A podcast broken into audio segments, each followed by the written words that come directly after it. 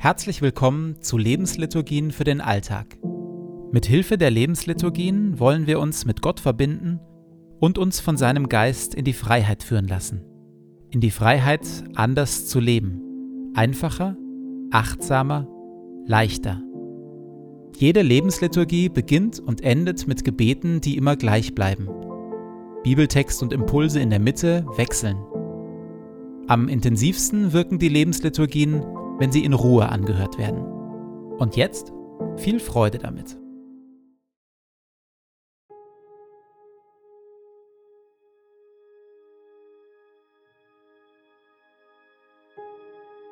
Zu Beginn meines Betens lege ich zur Seite, was mich beschäftigt, und lasse es ruhig werden in mir.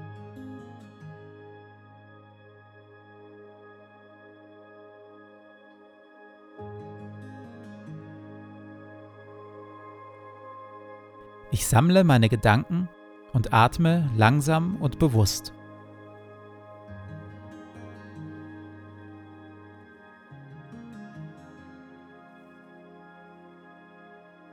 Herr, du bist hier, jetzt.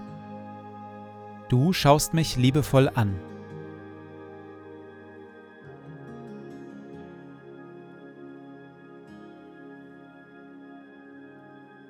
Lobe den Herrn meine Seele. Herr mein Gott, du bist sehr groß. In Hoheit und Pracht bist du gekleidet. Licht ist dein Kleid, das du anhast. Du breitest den Himmel aus wie ein Zelt. Du lässest Brunnen quellen in den Tälern dass alle Tiere des Feldes trinken. Darüber sitzen die Vögel des Himmels und singen in den Zweigen.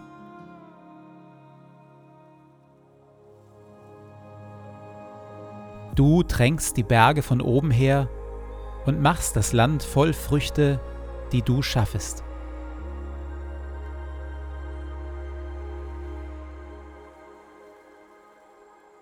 Herr unser Gott, die Welt ist dein in all ihrer Vielfalt und mit all ihren Wundern. Lob sei dir und Dank dafür. Auch ich bin dein. So bitte ich, erfülle und leite mich mit deinem Heiligen Geist, dass ich die Schönheit deiner Schöpfung wahrnehme und auf eine Weise lebe, die deine Welt bewahrt und weltweit zum Segen wird für viele. Amen.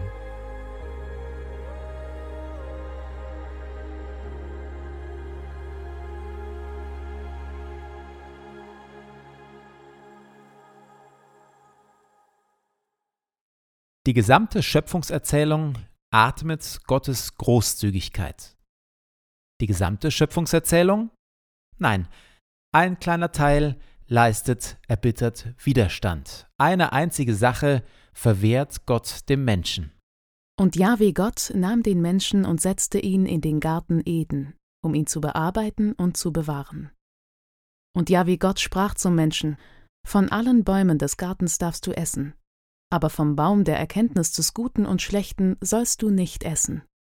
Denn an dem Tag, an dem du von ihm isst, wirst du sterben. Schauen wir uns an, was es mit diesem Baum der Erkenntnis des Guten und des Schlechten auf sich hat. Das Wort Erkenntnis ist im Hebräischen wesentlich weniger intellektuell als bei uns heute. Erkenntnis meint im Hebräischen ein ganz tiefes, inniges Vertrautwerden. Erkenntnis beschreibt eine tiefe innere Erfahrung mit einer Sache oder einem Menschen. Auch das Miteinander Schlafen von Menschen, das ja, wenn es in Liebe geschieht, nichts anderes ist als ein tiefes, inniges Miteinander vertraut werden, wird im Hebräischen mit dem Wort erkennen beschrieben.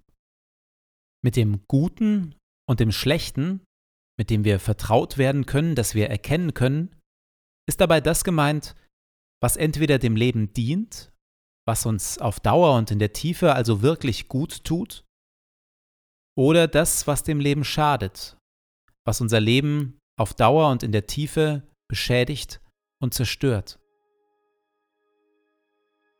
Mit welchem so verstandenen Guten und Schlechten bin ich innerlich bereits vertraut geworden? Wo habe ich tief innerlich erfahren, dies oder jenes tut mir nachhaltig gut?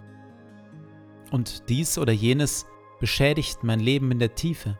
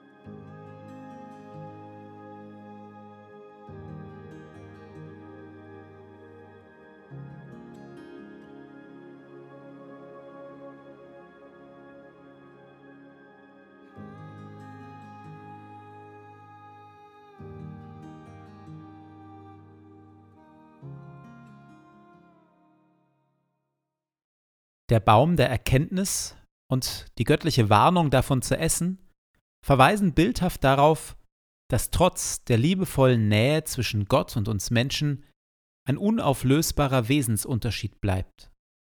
Gott ist und bleibt Gott, der Schöpfer, und wir sind und bleiben Menschen, Geschöpfe. Gott ist der Herr des Lebens, wir sind ein Teil des Lebens. Wir Menschen werden niemals eine sichere, klare, letzte Vertrautheit mit dem haben, was unserem Leben langfristig gut tut und langfristig schadet.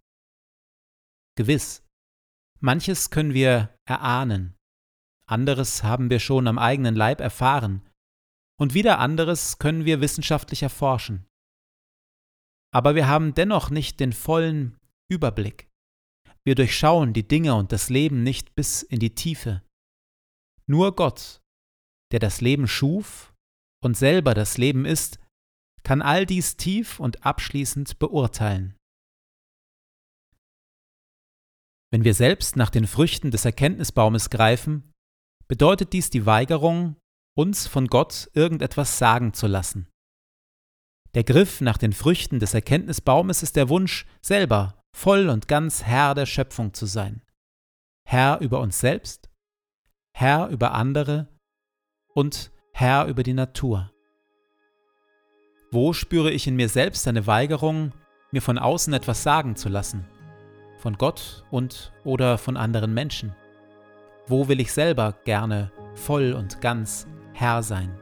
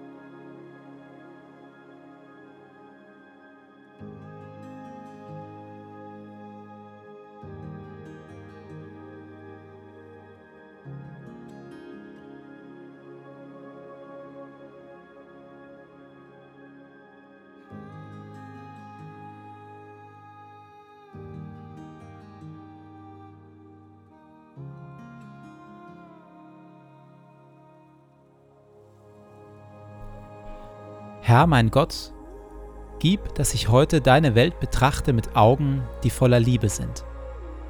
Schenke mir die Bereitschaft, den Menschen um mich herum und deiner Schöpfung mit Hingabe zu dienen und alles Gute, das du in sie hineingelegt hast, zu entfalten und zu bewahren. Bewirke, o oh Herr, dass ich so voller Freude und Güte bin, dass alle, die mir begegnen, sowohl deine Gegenwart als auch deine Liebe spüren bekleide mich mit deiner Schönheit, damit ich dich im Verlaufe dieses Tages offenbare. Ehre sei dir Vater, dir Sohn und dir, Heiligem Geist, wie es war im Anfang, so auch jetzt und dann alle Zeit und in Ewigkeit. Amen.